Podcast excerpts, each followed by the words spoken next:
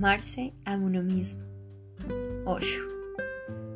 Un día, el aprendiz preguntó, Maestro, quiero amarme a mí mismo, pero encuentro que este amor depende de mi estado de ánimo. ¿Cómo encuentro entonces el verdadero amor a mí mismo? El maestro le responde, no se debe empezar por amarse a uno mismo, porque no sabes realmente quién eres. Entonces, ¿a quién vas a amar? Si empiezas por amarte a ti mismo, amarás solo a tu ego, que no eres tú, es una personalidad falsa. Casi todo el mundo ama su personalidad, todo el mundo ama su ego. Hasta la mujer más horrible, si le dices qué bonita eres, no se negará en aceptarlo. ¿Cuántas cosas que sabes perfectamente bien que no son verdad has admitido. La gente dice que eres muy cariñoso, sincero, noble y honesto, y nunca lo niegas. Este no es el amor del que yo hablo. Sí, me gustaría que te amaras a ti mismo, porque hasta que no te ames a ti mismo no puedes amar a nadie más. Y si no te has amado a ti mismo, no sabes lo que es el amor.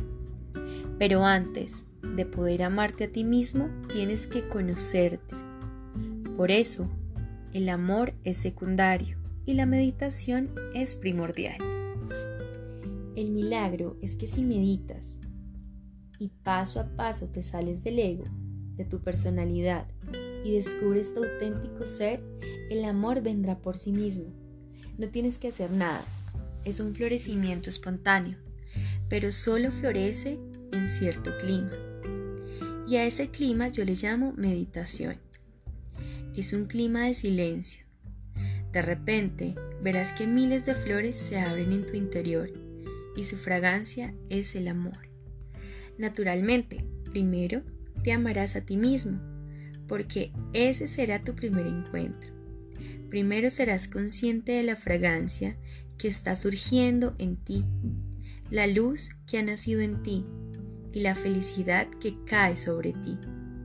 Luego, el amor se volverá tu misma naturaleza. Entonces, amarás a muchos. Lo amarás todo.